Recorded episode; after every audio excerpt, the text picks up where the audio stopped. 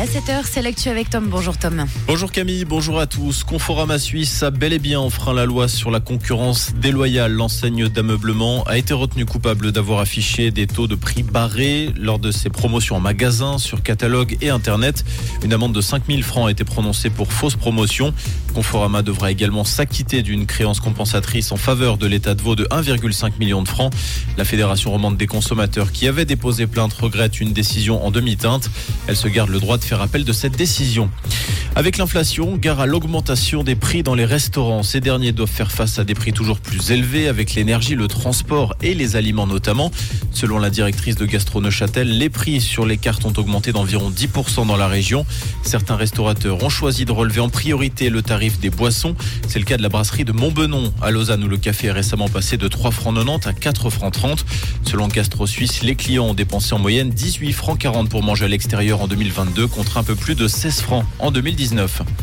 Le parapentiste qui avait disparu depuis le 2 juin a été retrouvé sans vie dans le Haut-Valais. Selon la police, il pourrait s'agir de l'homme qui effectuait le trajet entre Innsbruck en Autriche et Chamonix en France. Il avait officiellement été portier disparu le 6 juin dernier. Une identification formelle est encore en cours. Brel Mbolo, de nouveau face à la justice, le footballeur suisse va comparaître devant le tribunal pénal de Bâle le 21 juin prochain pour menaces multiples. Des menaces proférées alors que le sportif se trouvait en période de probation. Brel Mbolo avait été condamné pour avoir conduit une voiture sans permis de conduire lorsqu'il avait 18 ans. Il a ensuite été flashé à plusieurs reprises conduisant avec un téléphone à la main.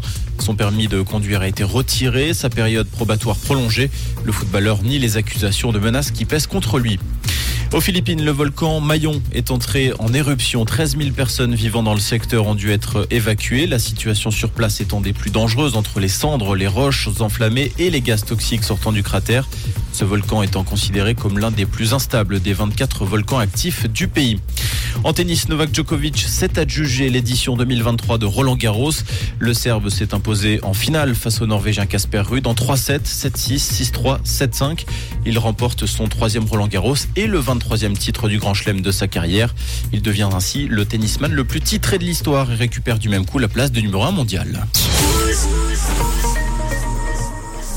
Et pour ce début de semaine, un ciel dégagé et ensoleillé avec quelques fins voiles d'altitude. On compte 13 degrés la vallée de Joux et au Molandru et 15 degrés à Vaux-sur-Morge et à Vue-Flanc de Château.